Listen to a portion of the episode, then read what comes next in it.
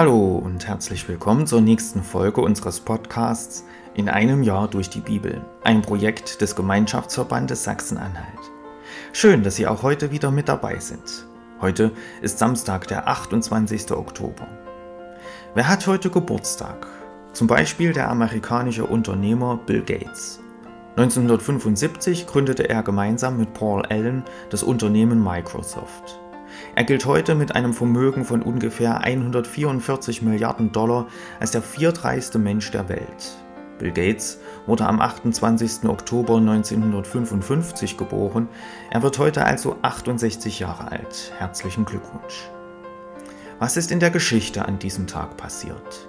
28. Oktober im Jahr 312. In der Schlacht an der Milwischen Brücke siegt Konstantin der Große gegen seinen Widersacher Maxentius. Dieser ertrinkt im Tiber. Konstantin wird dadurch Alleinherrscher im Westen des Römischen Reiches.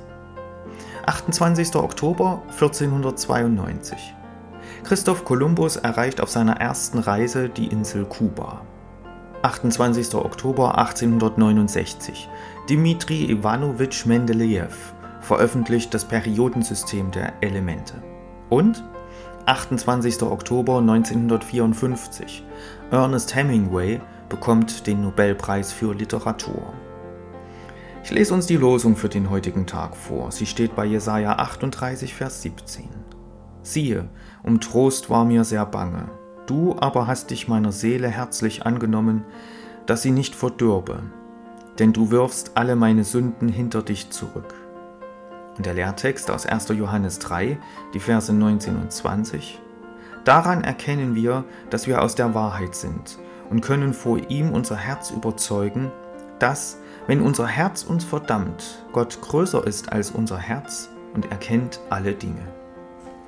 Nun wünsche ich Ihnen viel Freude mit den heutigen Beiträgen und einen gesegneten Tag.